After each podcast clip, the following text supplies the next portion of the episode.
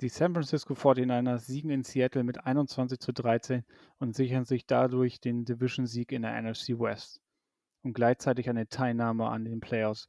Wie es dazu gekommen ist und was wir jetzt von unserem Team erwarten, erfahrt ihr in der heutigen Episode. Herzlich willkommen zu einer neuen Episode des Niner Empire Germany Outside Zone Talks, deinem deutschsprachigen 49ers Podcast. Viel Spaß beim Hören und Go Niners!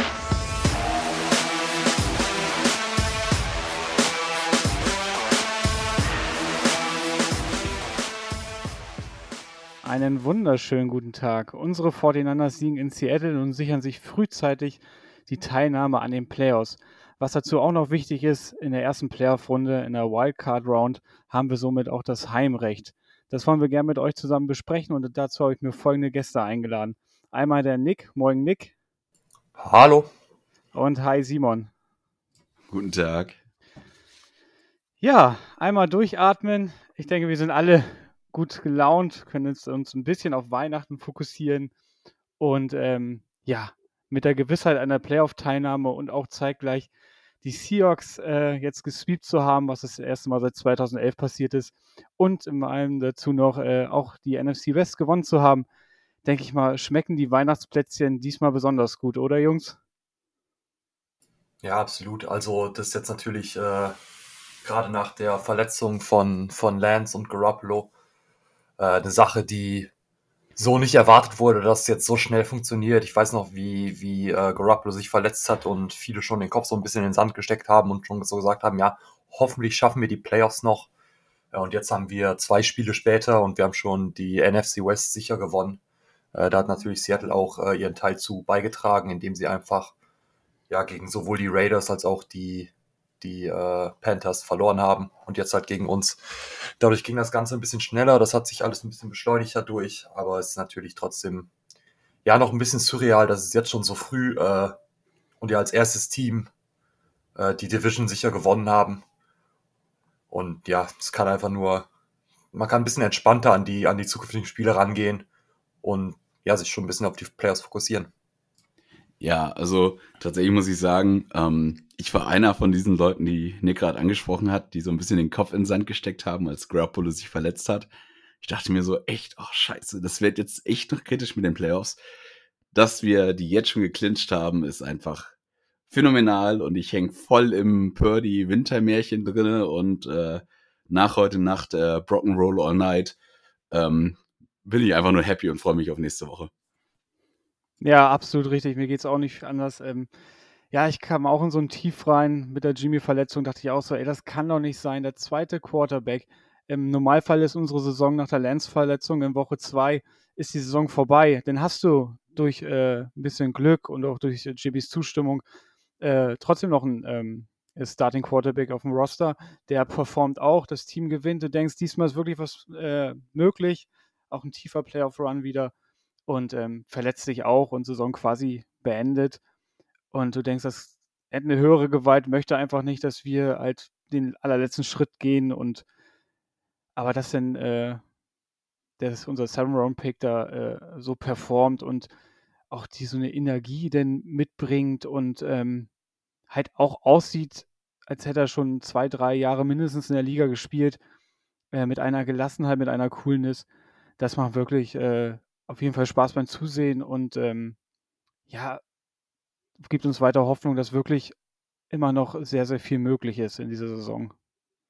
Ja, das musst du ja mal auf der Zunge zergehen lassen. Wir haben unseren dritten Quarterback drin, unseren Third String Quarterback von Anfang der Season und der outperformt einfach gerade einige Starter von anderen Teams.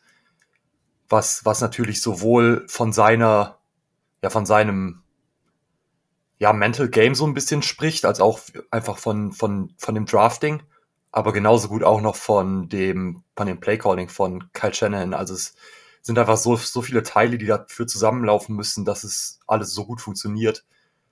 Und dass das jetzt einfach bei uns dieses, dieses Jahr so ist, äh, dass es trotz diesen Verletzungen eben auf, auf der wichtigsten Position auf dem ganzen Feld trotzdem noch so gut aussieht da spielen einfach so viele Teile mit rein und ich bin ja einfach sehr glücklich, dass es, dass es im Moment so aussieht. Ja, also ich, da kann ich nur zustimmen. Ne? Ich finde, unsere Saison ist ein bisschen wie so eine Sinuskurve. So, wir gehen rein, wir sind ähm, irgendwie größtenteils im Hype, endlich Trey Lance zu sehen, ist Trey Lance Season, zack, verletzt. Weißt du? Äh, fällt erstmal so die ganze Vorfreude fällt weg. So, Garoppolo kommt rein, spielt dann relativ gut, echt eine super Season. Weißt du, die Freude steigt wieder, cooles läuft, verletzt sich.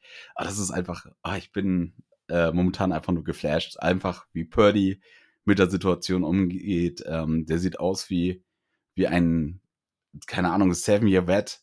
Der spielt da top, Top-Pässe, ist ruhig in der Pocket. Ich bin einfach, ich bin momentan einfach nur begeistert, weil er so viel besser spielt, als ich es von ihm je erwartet hätte. Ich hoffe, du willst jetzt nicht mit der Sinuskurve irgendwie noch ein Decline prophezeien hier. Das ist ja fatal fast schon. Ja, der kommt dann in der Offseason, wenn äh, die Angebote kommen. okay, das, das akzeptiere ich. Ja, lass uns doch bei Purdy noch mal ein bisschen genauer hinschauen. Hatte ähm, gestern ähm, 17 äh, von, äh, von 26 für 217 Yards, zwei Touchdown-Pässe, ein Passer-Rating von 117. Das klingt sehr, sehr gut und ähm, ja, wie schon bereits erwähnt, hat er auch eine super Performance auch in diesem Spiel wieder abgeliefert. Und ähm, ja, die ganze Offense fand ich auch, ähm, ja, hat schon, schon ein bisschen dominiert. Also es gab so ein paar kritische Szenen im Spiel, wo du denkst, okay, das Momentum könnte vielleicht überswitchen, auch da, weil wir dann vielleicht auch nicht ähm, gleich noch Punkte draufgelegt haben. Aber ähm, genau so ein Spiel habe ich auch erwartet. Ich habe nicht erwartet, dass wir da äh, eine ja, 21-0-Führung da irgendwie raushauen sondern dass es ein paar kritische Szenen im Spiel auch geben wird und die, da kam es auch zu, aber das hat das Team auch gut gemeistert. Und ähm, ja, da kann man auch nur einfach happy sein. Ich denke, ähm, ja, selbst wo Robbie Gould am Ende noch das Field Goal versemmelt ähm, und es vielleicht nochmal so ein kleiner Moment ähm, aufkommt, wo man vielleicht nochmal dran zweifelt, wird es nochmal eng. Aber ähm, ja, im Normalfall ähm, war es ein deutlicher Sieg irgendwo auch. Man hat wieder mal nicht viele Punkte zugelassen. Ich hatte vorhin noch gelesen, ähm, insgesamt war es der siebte Sieg in Folge, das muss man vielleicht auch nochmal nebenbei erwähnen. Und ähm, das siebte Spiel in Folge, wo wir 17 oder weniger Punkte zugelassen haben. Also das ist ähm, wirklich krass und ähm, wollte ich mal fragen, wie so euer Eindruck ist. Hattet ihr im Spiel irgendwelche Bedenken oder ähm, wart ihr ähm, ja schon auf der Siegesstraße äh, während des Spiels? Ich, ja, ich finde, es hat, hat natürlich sehr gut angefangen. Wir waren gerade im ersten Quarter super dominant äh, und haben dann leider natürlich wieder, wieder mal nicht, muss man leider sagen, äh, was wir ja schon häufiger hatten, das Problem, die Punkte nicht converted. Also wir hatten ein paar gute Drives, die wir dann, ja, das, das Fourth Down nicht ausgespielt haben an der, an dem ungefähr Midfield, äh, dann noch einen nicht so guten Punt mit einer Strafe dazu, was dann irgendwie von einem, in einem Net, Net Gain von irgendwie 17 Yards äh, gemündet hat. Das sind alles solche Sachen, die ja, die uns schon häufiger irgendwie in den Rücken gefallen sind und die uns, uns häufiger schon Spiele gekostet haben. Aber ich finde einfach, das zeugt auch so ein bisschen von der Qualität dieses Teams, dass äh, sie sowohl die Spiele dominieren können und, keine Ahnung, die Saints Shutouten zum Beispiel äh, oder die Cardinals mit, mit 40 Punkten aus dem Stadion pusten, äh, aber es zeugt eben genauso von Qualität, wenn man solche taffen Spiele hat, wo man, wo man ja so ein bisschen Adversity äh, overcome muss. Also dass man einfach so ein bisschen die, ja, die schwierigen Situationen, mit den schwierigen Situationen lernen muss, umzugehen. Und genau das hat das Team gestern gezeigt. Und ich finde es für die längere Sicht vielleicht sogar noch ein bisschen beeindruckender, dass sie es jetzt so gewonnen haben, weil es wird auch in Zukunft weiter Spiele geben, die, die eng werden, eng werden werden und äh, die ja schwierig zu gewinnen werden und wo die Gegner auch noch ekliger sein könnten als die Seahawks. Und da ist es einfach super wichtig, dass man da zeigt, dass man auch in solchen Spielen eben ja einfach mal die, die Eier auf den Tisch legen kann und zeigen kann, dass man, dass man auch in solchen Spielen einfach voll da ist. Sei es jetzt irgendwie nach einem Play wie von Purdy, dass die, die Interception, die Dix dann gedroppt hat, äh, wo er dann danach in dem Play direkt wieder weitermacht und wieder voll da ist und solche Sachen, die einfach ja nicht selbstverständlich sind. Äh, und das zeugt für mich irgendwie auch von, von dem Unterschied von dieser Saison zu letzten Saisons teilweise, dass in dieser Saison eben diese Spiele dann gewonnen werden und in den letzten Saisons sie teilweise dann eher verloren gegangen sind. was mich für den weiteren Verlauf der Saison beziehungsweise für den Verlauf der Playoffs auch sehr positiv stimmt tatsächlich. Ja, also du hast schon sehr, sehr viel angesprochen, Nick. Ähm, deswegen will ich dann nur kurz darauf eingehen. Also es gab für mich auch so drei Momente im, im Spiel, wo ich dachte, oh, das könnte jetzt irgendwie das Momentum kippen. Es war einmal äh, das Fourth Down, wo wir äh, das Offside äh, quasi ausgelockt hatten, Ende des ersten Quarters und dann gepantet haben, weil äh, Lombardi hatte, glaube ich, auch gestern getwittert, ähm, bevor, also bevor wir den Ball gepantet hatten, waren wir bei 7,2 Yards Average per Play und danach bei 3,3. Das war einfach, es war gefühlt schon so Momentum. Ich weiß nicht, was der Plan dahinter war. Ich weiß nicht, vielleicht wollte äh, Shanahan einfach ein, ein, Free Play mit dem Offside. Das haben wir dann ja nicht bekommen, das wurde ja abgepfiffen. Ähm, dann war für mich ein weiterer Punkt äh, tatsächlich die beinahe Interception von Dix. Da haben wir einfach unfassbar viel Glück gehabt. Ähm, und was für mich auch nochmal so, so richtig wehgetan hat, war das Roughing the Passer und Bosa, was definitiv vertretbar ist. Ähm, ich finde es schon auch hart, aber definitiv regelkonform. Ähm, und das war halt einfach so, weißt du, du holst einen Pick Six und dann geht's in die andere Richtung weiter wegen dem Roughing. Das ist immer, das ist immer so richtig ärgerlich. Ja, absolut, aber ähm, ich habe mir das jetzt heute Vormittag auch nochmal angeguckt, die Szene, und ähm, ja, wie du gerade auch sagtest, ähm, wenn du ganz stumpf auf die Regeln guckst, ähm, war es halt richtig. Und da kann man auch den Schiedsrichtern vielleicht nicht unbedingt den Vorwurf machen, sondern eher der, ja, der Ligaleitung, das Regelwerk, was weiß ich, ne? Ähm, das kannst du natürlich abpfeifen, ja, musst du schon fast, weil es genauso im Re Regelbuch steht. Aber es jetzt Sinn macht, ähm, sei mal dahingestellt. Aber das geht sowieso gerade durch die Liga, gefühlt schon die ganze Saison, dass es immer, aber auch bei anderen Teams so strittige Szenen gibt. Ich denke, wo will der äh, Ed Rusher denn hin? Ich meine, er kann sich schlecht in Luft auflösen. Er ist in der Bewegung. Er müsste ja dann zeitgleich gucken, wann wirft der Quarterback den Ball los und in dem Moment, wo er dann schon ansetzt zum Tackle, sage ich mal, und dann, Entschuldigung, im Augenwinkel sieht, dass der äh, QB den Ball äh, los wird, kann er sich ja nicht wegschnipsen. Also das ist, finde ich, sehr, sehr extrem. Und wir müssen echt aufpassen, oder die NFL muss aufpassen, dass wir das Spiel nicht unspielbar machen. Es ist immer noch American Football. Klar, sollst du mit deinem Helm nicht äh, ins, ins Knie des äh, Quarterbacks reinsegeln. Aber ähm, da muss man vielleicht mal ein bisschen aufpassen, finde ich. Aber ich bin einfach nur happy, dass das jetzt uns nicht irgendwie den Sieg gekostet hat oder irgendwas. Ja, es ist halt gerade in der Situation echt ärgerlich. Ähm, aber wenn wir den Spieß mal umdrehen und es würde gegen Purdy passieren, dann wären wir alle so, ja gut, ist die Regelauslegung. Ne? Ist natürlich auch, äh, auf welcher Seite des Balles man gerade steht, äh, freut man genau. sich oder ärgert man sich halt drüber. Ja, die, die Sache ist, äh, dass ja auch im, im Postgame-Interview äh, Boster dann noch gesagt hat tatsächlich, dass er, dass er dachte, dass äh, dass der Ball noch in den Händen des Quarterbacks, in den Händen von Geno Smith ist, äh, aber und, und er deswegen den, den Rollout nicht geschafft hat. Also er ist, er ist da ganz selbstkritisch rangegangen. Er hat gesagt, ich, ich dachte, er hat den Ball noch, deswegen habe ich, hab ich ihn gerappt, habe ihn komplett zu Boden gerissen äh, und hat auch gesagt, dass es seiner Meinung nach eine Strafe ist, die man so geben kann, also dass es ein Good Call ist. Und das finde ich auch irgendwie unglaublich stark von ihm, dass er da, dass er da so ja selbstkritisch irgendwie ist, dass er da sagt, das muss ich einfach besser machen, das ist mein Fehler. Und wenn das dann gecallt wird, dann ist das auch richtig in dem, im Endeffekt. Äh, und das, obwohl viele auch gerade in den Medien und so äh, sagen, dass es eben ja, sich irgendwie so in die Reihe mit einreiht von, von ein paar schwierigen Roughing the Passer Calls, die es über die Season gab. Aber ich finde, also wie gesagt, ich finde jetzt auch im, im Nachhinein äh, ist natürlich besonders frustrierend, dieser eine Call, weil es ein, ein Call ist, der eben ja einen Touchdown verhindert hat im Endeffekt, weil es ja eben diese Pick Six gewesen wäre. Aber im Endeffekt ist es ein Call, der absolut vertretbar ist und einer, den, den man auch machen kann. Ja, und vielleicht das, muss. Genau, das sehe ich aber ganz genauso.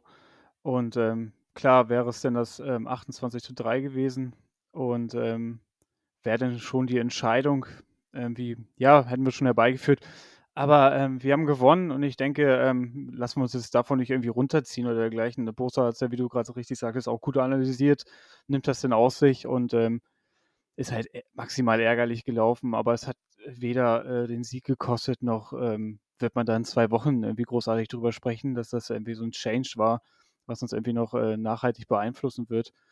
Aber ähm, lass uns nochmal einen Blick ähm, auf die Offense äh, richten. Da ist mir noch was Besonderes aufgefallen, das hatte ich gestern auch einmal kurz in der Gruppe erwähnt bei uns. intern. Ähm, Christian McCaffrey gestern wieder sehr aktiv gewesen, äh, meiner Meinung nach äh, zu aktiv. Es gab einige Situationen, da sind wir dreimal hintereinander gelaufen und jedes Mal hat äh, CMC den Ball in die Hand gekriegt. Ähm, klar war das Spiel da noch nicht entschieden oder es war noch eng und es war noch früh im Spiel. Kannst du natürlich machen. Ah, ich halte sowas immer für schwierig. Ich hätte gerne auf jeden Fall noch äh, Jordan Mason, Mason äh, mehr gesehen, weil CMC hatte gestern 32 Touches. Also das ist schon oberstes Limit. Ähm, und er ist wirklich, hat sich jetzt in der letzten Zeit, er ist natürlich auch gut und erfolgreich, also, ne, es macht alles Sinn irgendwo, ne? Und äh, wenn er den Ball äh, hat, dann ähm, äh, kann auch Yards äh, erlaufen oder im Receiving Game erfolgreich sein. Aber ähm, man sollte das gerade jetzt, wo wir schon ein großes Saisonziel erreicht haben, sollte man das äh, meiner Meinung nach ein bisschen regulieren. Ja, definitiv. Also ich hätte mir auch gewünscht, dass Mason ein bisschen, also auch früher an äh, die Bälle ein bisschen mehr, auch mehr Touches bekommt, einfach um das Workload ein bisschen mehr zu äh, verteilen, einfach um CMC auch mal ein bisschen Pause zu geben. Ich meine, äh, ich fand, CMC war gestern jetzt, also ich meine, das ist natürlich ein Elite-Runner, ne? Mit dem hast du immer die Chance aufs Big Play, immer, dass er mal irgendwie durchkommt. Aber ich habe mir manchmal gedacht, okay, so zwei, drei Yards, die kann Mason vielleicht auch mal machen, weil die Run, die gestern war erstaunlich gut von, von den Seahawks. Ähm, und ich habe hier von, von Next Gen Stats auch äh, eben gelesen, dass McCaffrey 55 von 61 Offensive Snaps gespielt hat. Das sind über 90 Prozent, knapp über 90 Prozent. Ähm, und das ist halt einfach phänomenal. Und wenn man dann überlegt, dass er 32 Touches hatte, das heißt 61 Offensive Snaps, 32 Touches, das heißt ja so knapp 50 Prozent der der Offense ging auf CMC. Ähm, das ist halt einfach unfassbar krasse Workload. Also, ja, ich weiß nicht, was du dazu sagst, Nick. Ja, du hast ja schon, schon angesprochen, Simon, dass in den ersten, also jetzt insgesamt es ungefähr 50 Prozent war. Äh, was aber noch viel krasser war, war meiner Meinung nach äh, die Statistik nach 29 äh, Offensive Plays. Äh, da hatte CMC nämlich 20 Touches, äh, was natürlich nochmal extrem viel krasser ist. Es sind ja zwei Drittel, zwei Drittel der Offense oder sogar noch mehr ging, ging zu dem Zeitpunkt über CMC. Und wie wir ja schon äh, in der letzten Folge gehört haben, oder in der vorletzten Folge, in der letzten Review, äh, bin ich ein großer Verfechter von, von Jordan Mason und äh, würde ihm da ja gerne auch mehr, mehr äh, ja, Playing Time gönnen. Die Frage, die ich mir stelle, ist, ob er vielleicht einfach im, im Pass-Block noch nicht auf dem Niveau ist, weil bisher immer, wenn er drauf war, war er in klaren Passing-Situation drauf, äh, wo den Gegnern klar war, dass die 49ers laufen werden. Und da ist die Frage, ob es vielleicht daran liegt, dass er nicht, äh, nicht draufkommt, wenn es noch nicht klar ist, also wenn es noch offen ist, wo gesagt wird, ja, wir wollen, wollen nicht den Gegnern zeigen, ob wir passen oder ob wir laufen. Und wenn wir mit Jordan Mason passen würden, dann wird es das schwieriger machen, äh, einen, ja, einen Pass eben anzubringen, weil er als Passblocker eben nicht so stark ist und wir würden den Gegnern quasi so einen kleinen Read geben, dass wir, dass wir laufen wollen, weil wir eben Mason drauf haben. Äh, da bin ich jetzt, ich bin nicht beim Training dabei, ich weiß nicht, ob, ob das jetzt der Fall ist. Ich habe ihn jetzt logischerweise dadurch, dass er in dem Passing Situation eben quasi nicht spielt, äh, noch nicht wirklich Passblocken sehen. Genau, aber gestern hat man es ja auch wieder gesehen, als er drauf war, hat er in den, in den Laufspielzügen, der erste war ja relativ früh noch im Spiel, da ist er, ist er jetzt leider gestufft worden an der Line of Scrimmage direkt, aber hat dann nachher auch noch den, den einen langen Run gehabt, was natürlich jetzt sein, sein Average ein bisschen verfälscht. Äh, aber 16 Yards pro Carry sieht natürlich trotzdem gut aus.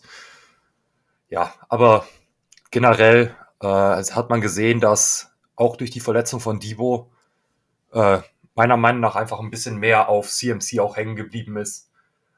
Und ja, muss man gucken. Also noch, noch funktioniert es mit dem Workload. Äh, ich weiß nicht, wie es längerfristig ist, wenn er da regelmäßig äh, seine 20, 30 Touches kriegt, äh, gerade im Run-Game. Aber da können wir vielleicht sowieso mal drüber reden, wie es aussieht, ob man äh, in den letzten Spielen vielleicht teilweise die Starter ein bisschen schont oder ob man die weiterspielen lassen will. Ich weiß nicht, ob du auch was geplant hast in die Richtung, Jan. Ja, auf jeden Fall wollte ich das auch einmal ansprechen. Das ist natürlich ähm, sehr interessant, wie wir jetzt damit umgehen wir sind, haben jetzt noch drei Spiele. Äh, wir sind schon in den Playoffs, haben ein Playoff-Heimspiel, wie äh, am Anfang erwähnt. das ist das, äh, denke ich mal, was wir uns alle gewünscht haben. Aber es kommt schon sehr frühzeitig in der Saison. Ne? Also ich möchte das jetzt nicht missen oder so, alles äh, super. Aber jetzt ist natürlich die Frage, wie gehst du damit um? Du kannst jetzt natürlich jetzt nicht äh, drei Wochen lang deine äh, Starter runternehmen. Die müssen ja auch ein bisschen im Rhythmus bleiben. Ähm, das kannst du vielleicht in der, in der letzten Woche beim äh, Cardinals-Spiel, genau, beim Cardinals-Spiel machen, dass du komplett auf äh, deine Starting-Boys äh, verzichtest. Aber jetzt äh, sollten die schon spielen, aber du solltest, wie schon bereits angewähnt von uns jetzt hier, solltest das auf jeden Fall ähm, regulieren. Auch ein äh, Davis Price äh, könnte da mal reinrutschen, den will ich auch ganz gern mal sehen. Und ich denke, jetzt hast du doch die Möglichkeit, ähm, ich denke, an den Eagles werden wir wohl nicht mehr rankommen. Und ähm, ja, kannst natürlich noch versuchen, die ähm, Vikings zu überholen. Und ähm, aber in, wenn man nur auf die erste Runde guckt, ob das jetzt einen großen Unterschied macht, äh, ob du jetzt gegen die Giants oder gegen die äh, Commanders spielst, wenn es so sein sollte, denn ähm, weiß nicht, ob du da denn dafür All-In gehen äh, musst. Und ähm, aber äh, mein Statement ist klar, also gerade bei CMC sollte man das auf jeden Fall ähm, regulieren, weil wir brauchen äh, alle Jungs ausgeruht, aber auch in Game Shape und ähm, top fit in den Playoffs, wenn es denn äh, wirklich um was geht. Ähm, ja, also ich denke mir, dass ich größtenteils wieder so oder weiterspielen möchte auf die Art und Weise, wie wir momentan spielen. Ähm, vielleicht ein bisschen mehr Rotation, gerade was CMC angeht, wie du gerade schon gesagt hast. Aber es ist momentan einfach so ein Momentum da, was wir haben. Ne? Ich glaube, die letzten sechs, sieben Spiele sind wir ungeschlagen, haben wir Wins. Das trägt ja auch ein Team. Und wenn du jetzt anfängst, viel zu rotieren, ähm, um Spieler zu schonen, weiß ich nicht, was das einfach so mit der Mental, mit der Mentalität ein bisschen macht. Äh, auch mit dem Flow, den die Spieler einfach momentan haben. Ähm, so, und ich meine, Verletzungen können immer passieren im Football. Ne? Es kann immer mal jemand doof umknicken. Ähm, das gehört halt dazu, das kann in jedem Spiel passieren. Ähm, ich denke, gerade wenn es irgendwie so Verletzungen sind wie, weiß nicht, ein Hamstring oder so ein Kram bei, ich weiß nicht, normalerweise ist es ja Debo, der mir da einfällt. Ähm, so, wenn die jetzt irgendwie nicht komplett fit sind, dann gut, lass den mal einen Tick länger kurieren, aber grundsätzlich bin ich einer der Verfechter, der sagt, lass mal lieber weiter wirklich ähm, auf, eine, auf eine normale Art, wie wir normal spielen, äh, spielen, einfach damit die im Flow bleiben. Ja, bin, bin ich tatsächlich auch bei dir, Simon. Äh, ich bin der Meinung, dass, dass man nicht die Starter grundsätzlich äh, schonen sollte. Aber ich bin der Meinung, dass man da so ein bisschen Belastungssteuerung machen sollte, dass man, ja, ich, ich hoffe nicht, dass wir nochmal äh, in der Regular Season ein Spiel sehen, wo McCaffrey so viele Touches kriegt. Ja, und ansonsten muss man halt gucken, ob man dann, ob man dann einfach, ich weiß nicht, weniger läuft äh, und oder über, keine Ahnung, mit Ray Ray hat es auch gestern ganz gut funktioniert äh, bei dem einen Third Down, dass er da auch ein Running Play Outside gehabt hat äh, dass man Mason vielleicht ein bisschen mehr gibt, dass man vielleicht äh, Davis Price noch reinbringt. Äh, genau, dass man, dass man nicht grundsätzlich die Starter schont, sondern dass sie ja wirklich in einem Rhythm bleiben können, äh, aber dass sie halt nicht den gleichen Workload haben, äh, wie sie das bisher hatten. Oder wie sie das gerade in dem Spiel jetzt äh, McCaffrey hatte. Da ist, finde ich, schon wichtig darauf zu achten, dass sie halt eben auch ja, möglichst frisch in die, in die Playoffs reingehen können und dass wir da ja einen möglichst tiefen Run am besten bis zum Super Bowl starten können. Ähm, wie steht ihr denn dazu, also gerade so, wenn wir über Rotation spielen und ein bisschen Workload verteilen zu Nick Bosa? Weil der ist ja auf einer echt guten, guten Season, äh, hat Chancen für Defensive Player of the Year. Würdet ihr da sagen, okay, der kann auch, wenn wir höher führen, weiterspielen, um irgendwie seine Sackrate vielleicht noch erhöhen zu können oder sich allgemein besser zu verkaufen? Oder sagt ihr da, okay, lieber den ein bisschen schon? Ja, habe ich gestern tatsächlich äh, während des Spiels auch einmal drüber nachgedacht und ähm, das ist wirklich spannend. Also er ist ja, denke ich mal, jetzt gilt er so langsam als äh, Favorit auf den Defense Player of the Year Award und ähm, wenn du jetzt sagst, hey, wir sind in den Playoffs, klar ist das ein Mannschaftssport, aber gerade die NFL ist auch äh, sehr ähm, ja, individuell, äh, was Auszeichnung auch angeht. Und äh, das darfst du ihn eigentlich nicht wegnehmen. Das kann ihn dann auch irgendwie brechen, denke ich, ein bisschen mental. Und ähm, da ist es wichtig, dass du natürlich ihn spielen lässt im gewohnten Maße, aber eben vielleicht das ein oder andere Mal noch, noch mal ähm, runternimmst. Aber im Großen und Ganzen soll er dann weiter bis, äh, ja, also die nächsten zwei Spiele, denke ich mal sicher, noch ähm, ja, seine üblichen Snaps-Zahl bekommen, um da wirklich nochmal abzuliefern. Und dann kann, soll er sich das Ding auch holen. Ne? Ich denke, das ist schon wichtig. Ist auch eine Auszeichnung nicht nur für Nick Bosa, sondern auch für die ganze Franchise, für die äh, Coaches, äh, für uns alle irgendwie auch. Und ähm, ja, wie gesagt, also die zwei Wochen, ähm, die zwei Spiele auf jeden Fall noch und ähm, den letzten Spieltag, also Week 18, ich denke, da ist es ja dann legitim, wenn es wirklich um nichts mehr geht, außer du kannst vielleicht noch die Vikings ähm, einholen und da muss man gucken, wie sinnvoll ist das denn, all in zu gehen dort. Ähm, ansonsten dann äh, die zwei Spiele ja und den letzten Spieltag ähm, gegen die Cardinals, da sollten dann wirklich dann äh, die Starter halt nicht mehr spielen.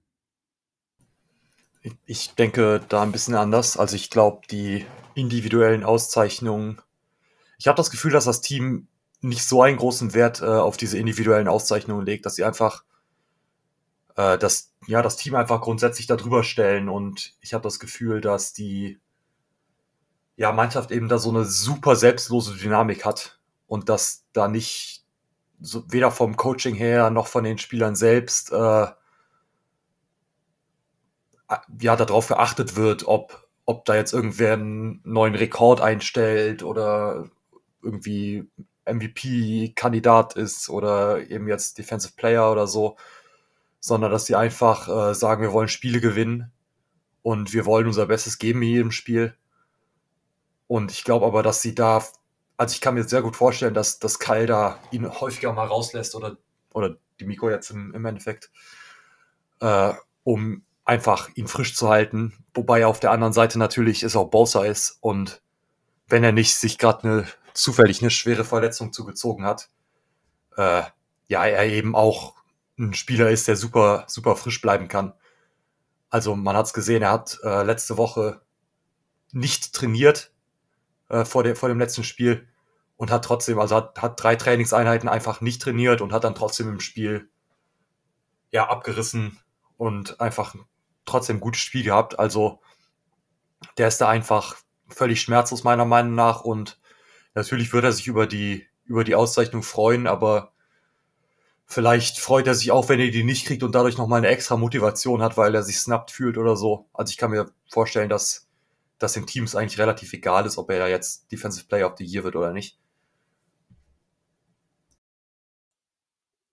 Simon, hast du noch einen Take dazu? Ähm, also ich würde es mir wünschen für ihn, dass er es holt. Also da bin ich echt auf der, auf der ganz starken Schiene, dass ich mir das wirklich für ihn wünsche, einfach weil er damit einfach auch nationwide oder auch worldwide damit auch einfach noch mehr Anerkennung kriegen würde. Ich glaube, dem Team ist es tatsächlich, wie Nick gesagt hat, egal. Ich glaube auch insgesamt ist das Team an sich so eine Unit, die wollen halt einfach, die wollen einfach den, den Super Bowl, weißt du, das ist für die wirklich diese, diese Einstellung so, wir, wir sind eine Einheit. Ähm, und vertragstechnisch, ob er jetzt, äh, äh, keine Ahnung, Defensive Player of the Year wird, äh, Sackleader wird oder nicht, teuer wird er so oder so. Äh, von daher, Hauptsache, er ist gesund. Hast du schön gesagt.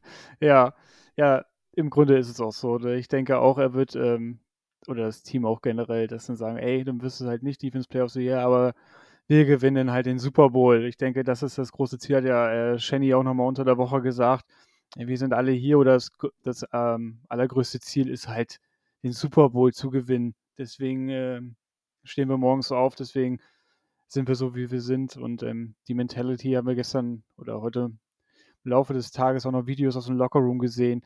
Auch das eine Bild, weiß nicht, ob ihr das gesehen habt, äh, wie äh, Trey äh, gleich Purdy umarmt, wo er reinkommt. Also das ist schon was Besonderes. Natürlich ist das immer so einfacher im, im ja, in so einer Siegesserie und wenn es gut läuft, aber schon bemerkenswert und auch ähm, wie Kittel denn äh, hier bei Amazon Prime denn ähm, da zum Postgame-Interview kam und dann sein äh, ja, Untershirt da, was er unter den Pads trägt, dann äh, mit dem Adding da drauf geschrieben hat, Feels great, baby und dann äh, GS 10, äh, also für Jimmy. Ähm, und ähm, das ist schon äh, ja, man merkt schon, dass die Jungs äh, eigentlich sich ähm, ja gut miteinander auskommen und einfach eine super Truppe ist. Und ähm, das kann wieder sehr, sehr weit gehen. Und da können wir echt gespannt sein, ähm, wie weit es diesmal geht. Ich hoffe, ähm, dass wir Mitte Februar auch nochmal ein Footballspiel haben und äh, das dann erfolgreich auch abschließen können. Genau, so. Jetzt haben wir so ein bisschen auch über äh, die Offense geredet, die Defense schon ein bisschen angeschnitten. Zur Defense generell, also so langsam ähm, kriegst du es ja da irgendwie auch mit der, mit der Angst zu tun und ähm, kannst es ja kaum glauben, wie gut die äh, Defense performt und ähm, das ist ja Wahnsinn. Gestern auch schon wieder nur 13 Punkte zugelassen und ähm, ja, ich denke, diese Defense kann uns im Endeffekt sehr, sehr weit tragen, auch was das Linebacker-Core ähm, schon die ganze Saison abreißt mit Fred Warner, aber auch Greenlaw gestern wieder ähm, sehr, sehr gut und ähm, gerade am Anfang fast die Interception wieder gefangen. Ähm, insgesamt ähm, ist das echt sehr, sehr beeindruckend und ich bin echt geflasht von dieser Defense. Und ähm, wenn man auch die Stats so während des Spiels guckt, überall äh, First hier, First da und ähm, das hilft enorm, gerade in den Playoffs, wenn es wirklich eng ist. Und ähm, jetzt äh, zu meiner Frage an euch beide.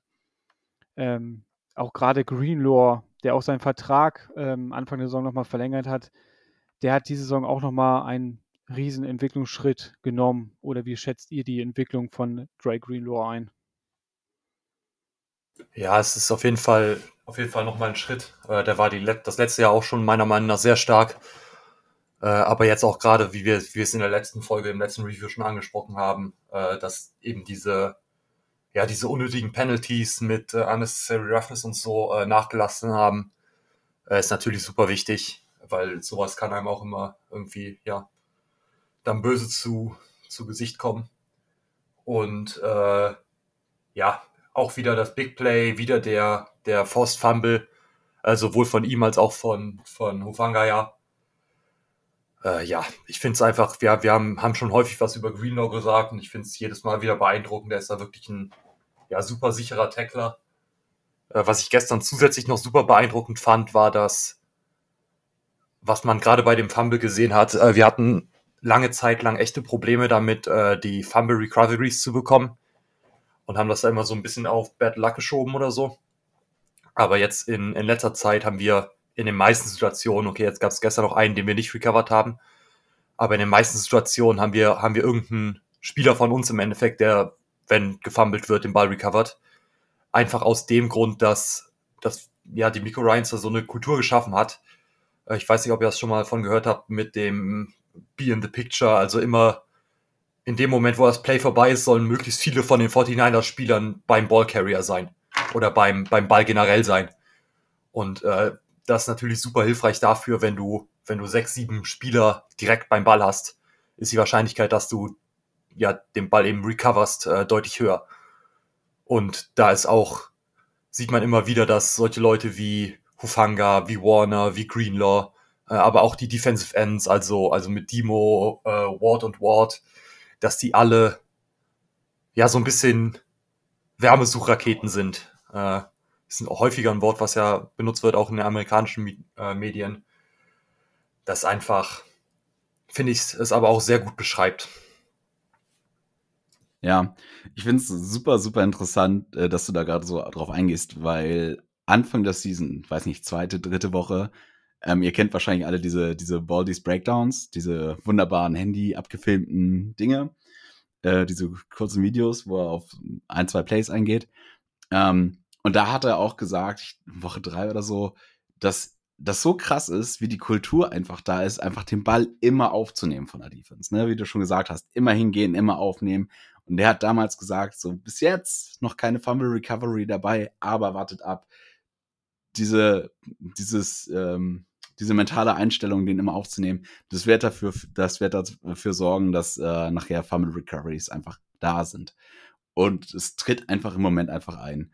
Es ist äh, einfach verrückt. Und Greenlaw, ähm, ich glaube, ich habe es vor zwei Wochen schon mal im Podcast gesagt, bin ich froh, dass er am Anfang der Season verlängert hat. Der spielt einfach auf so einem hohen Niveau, wurde ja auch von Warner schon angesprochen, dass er immer so ein bisschen ins äh, Hinterlicht gerät, weil äh, Warner die ganze Medienpräsenz bekommt, aber der spielt auch super, super strong. Und gerade in, in Seattle ist Greenlaw einfach, also da ist er ja wirklich Elite. Also das ist ja unfassbar. Also der hat ja irgendwie spielt sowieso echt eine richtig gute Season und in Seattle über die letzten Jahre ist er wirklich auf so einem richtig hohen Level. Der hat einfach richtig Bock drauf und äh, ja, ich glaube, über unsere Defense, ähm, ich weiß nicht, ich habe gestern gedacht, boah, wir haben viele Punkte zugelassen. Ja, 13 Stück sind halt auch echt nichts. Ne? Das waren keine zwei Touchdowns. Äh, ist phänomenal strong. Ja, genau. Man, man sagt ja immer, oder so eine Faustregel besagt ja, dass du ähm, als Defense versuchen sollst, nicht mehr als 17 Punkte zuzulassen. Das ist so die anscheinend die magische Grenze. Wenn du äh, 17 Punkte zulässt und das Spiel trotzdem verlierst, hat es denn wohl die Offense verloren, so sagt man immer. Aber gestern auch wieder nur 13. Ich habe es am Anfang auch gesagt, wir haben die letzten äh, sieben Spiele, war einmal das höchste, genau diese 17 Punkte, sonst weiter drunter.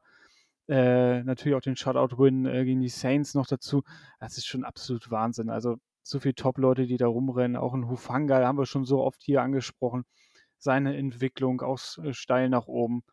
Und ähm, ja, aber ähm, auf einen Mann beziehungsweise auf zwei Männer oder ein gewisses Duell möchte ich nochmal ähm, hinweisen gestern. Das Duell zwischen Mooney Ward und äh, DK Metcalf. Also ähm, ich habe heute schon äh, bei YouTube Videos gesehen, äh, wo gesprochen wird, diese Epic-Duelle und ähm, das war schon besonders äh, krass, aber auch besonders äh, physisch und ähm, auch ähm, hat man so den Eindruck gehabt, dass man schon von unserer ganzen äh, Mentality da schon sehr in den Köpfen der Seahawks drin war. Gerade Metcalf hat da einige, ja, schon unnötige Strafen genommen. Aber ähm, wie habt ihr so das äh, Duell speziell auf die beiden angesprochenen Personen denn so wahrgenommen? Es hat super viel Spaß gebracht, fand ich. Ähm, weil Ward einfach DK größtenteils wirklich einfach äh, aus dem Spiel genommen hat ich meine, eine der coolsten Szenen war ja, ich weiß gar nicht, ob es Ward, ob Ward da beteiligt war, war, ähm, als die Seahawks den dritten und ich weiß nicht, was nicht converted haben und dann noch eine äh, Taunting-Strafe von DK mit reingekriegt haben. Also es war einfach, also DK hat versucht, irgendwie in, in, in, den, in die Köpfe der Defensive Backs zu kommen, gerade gegen Ward. Und das hat einfach gar nicht geklappt. Also Ward hat da einfach, ähm, ich glaube, zwei Pass-Breakups gehabt gegen, gegen äh, DK ähm, und das war phänomenal. Also das war wirklich ein, ein Matchup. Das war einfach auch cool zu sehen und äh, ja, ich bin froh, dass Ward das so gut unter Kontrolle hatte, weil ähm, ich es einfach aus den letzten Jahren nicht so gewohnt bin, dass wir Cornerbacks haben, die gute Receiver so krass rausnehmen können. Ja, bin bin ich absolut bei dir. Also es hat unglaublich viel Spaß gemacht, das da zu sehen. Äh, DK Metcalf ist ja durchaus einer der, ja, der Top-Receiver der Liga, so würde ich, kann man, kann man schon so sagen, denke ich. Äh, und dass er da ihn wirklich in den Duellen, wo, wo er auf, auf ihm stand, hat er nicht wirklich was gerissen. Also es gab da ein paar Szenen, äh, wo er dann über die Mitte aus dem Slot äh, gegen Greenlaw zum Beispiel die eine Reception hatte und danach direkt noch eine gegen, ich glaube es war gegen Dimo, äh, aber gegen, gegen Ward hat er da wirklich nicht viel Land gesehen. Äh, und ich finde es immer ein bisschen witzig, da zu sehen, wie das, wie das äh, zwischen, also wie das von Mooney Ward ausgeht. Weil der ist so ein irgendwie, irgendwie ist er immer so ein bisschen unscheinbar, aber er ist trotzdem der totale Trash-Talker dabei. Und das finde ich irgendwie, ich finde das immer irgendwie richtig witzig anzusehen, wenn er da, der spielt sein Spiel und dann hat er auch, hat er letztens vor, vor dem Spiel gegen die Cardinals oder nach dem Spiel gegen die Cardinals, wie er äh, gegen DeAndre Hopkins geschossen und so und irgendwie, irgendwie habe ich ihn da sehr lieb gewonnen. Und genau auch die, die Taunting-Strafe, die du angesprochen hast, äh, war tatsächlich gegen Greenlaw, äh, wo, wo er dann auch vom, von seinen Teammates noch so ein bisschen zurückgehalten wurde. Äh, da hat sich, hat sich Metcalf wahrscheinlich schon gedacht, dass er da ja ganz bewusst ihn angegriffen hat oder ihn getauntet hat, weil ja er so ein bisschen, ja, Greenlaw ist halt so ein bisschen heißblütiger auf jeden Fall und ist da immer voll dabei und lässt sich auch so ein bisschen provozieren davon. Aber ich glaube, dass es ihn da auch provo äh, nicht, provo nicht nur provoziert, sondern auch äh, motiviert, äh, noch bessere Leistung zu bringen. Und dementsprechend, ja, hat, war DK einfach gestern absolut im, im Hintertreffen. Also er hat dann, hat dann seine zwei, drei Plays gehabt. Äh, und das war's dann auch. Und dann zusätzlich noch drei Strafen in der Offense, glaube ich. Ja, da hat man dann nicht mehr viel, wo man, wo man noch irgendwie überheblich sein kann oder irgendwie noch die Gegner taunten kann oder so. ja, dann ist es meiner Meinung nach schön zu sehen, wenn so jemand dann damit so ein bisschen aufs Gesicht fällt. Ja, absolut richtig. Also insgesamt einfach äh, für uns alle ein schöner Tag, ein guter ähm, Abschluss für die beiden Spiele in Seattle. Und ähm, ja, es macht zurzeit einfach auch Spaß zuzusehen, gerade wenn man auch gewinnt und äh, was die Jungs da auf dem Platz halt einfach abliefern. Man spürt so die ganze Mentality, haben wir auch schon oft angesprochen, aber es ist ja nun mal Fakt. Dazu kommen noch äh, die ganzen Playmaker, die wir auch gerade in der Offense haben.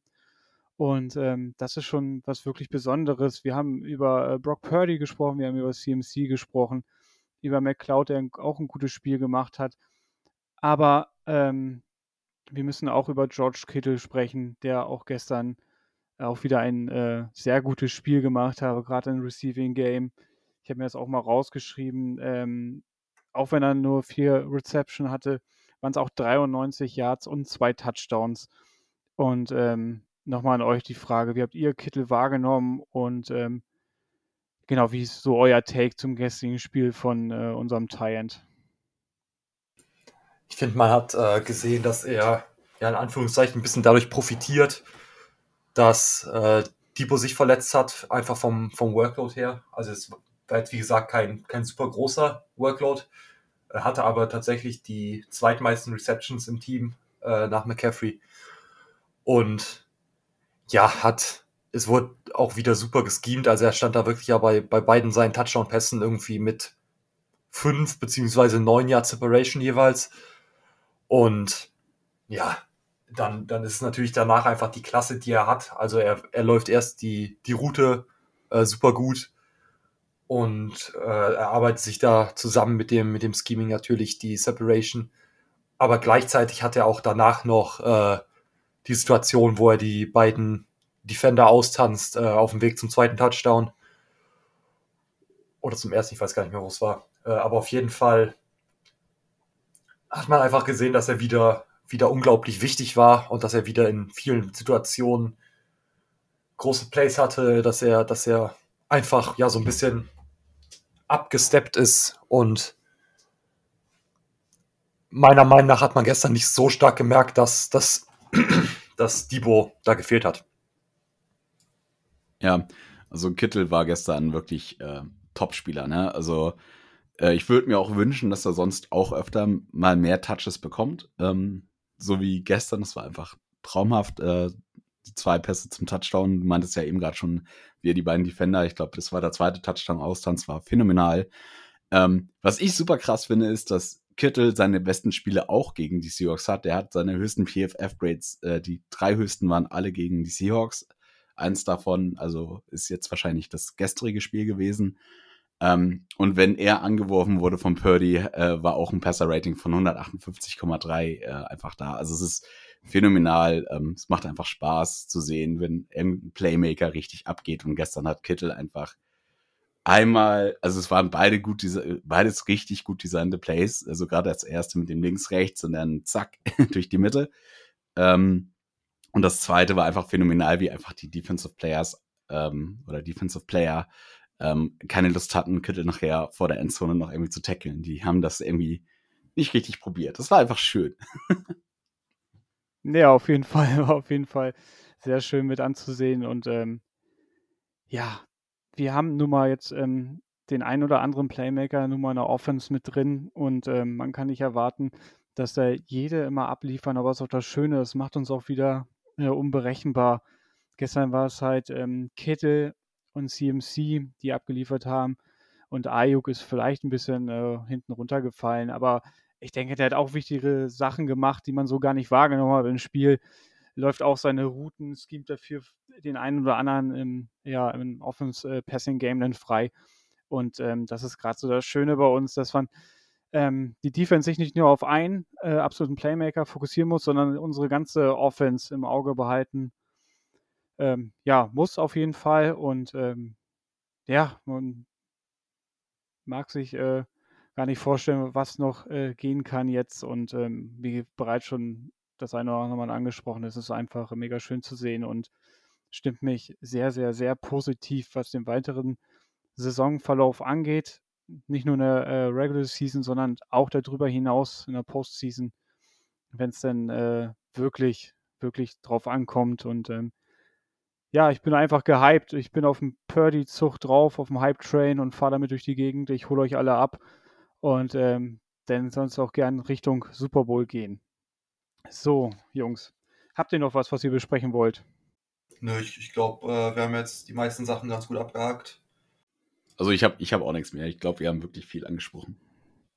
Ja, gut, dann äh, würde ich das Ganze hier beenden und ähm, ja, bleibt mir nur zu sagen, euch allen äh, vielen Dank was äh, beim Zusehen, wollte ich schon sagen, aber so, so weit sind wir noch nicht, aber auf jeden Fall beim Zuhören und ähm, wünsche euch noch einen wunderschönen Tag da draußen und ähm, ja, falls ihr den Weihnachtsmann irgendwo seht, könnt ihr ruhig auf unserem Podcast hier ähm, aufmerksam machen, dass er das dann unter jeden, wo er vorbeigeht, unter den Tannenbaum legt und erzählt sonst auch jeden, den ihr trifft, eurem Postboten. Uns findet ihr überall, wo es wichtig ist, unter 49ers Empire GER und ja, bleibt mir noch zu sagen, bleibt gesund und ähm, falls wir uns nicht mehr hören, frohe Weihnachten. Das war der Niner Empire Germany Outside Zone Talk. Streamt und abonniert uns auf allen gängigen Kanälen unter ad 49 ersempire GER.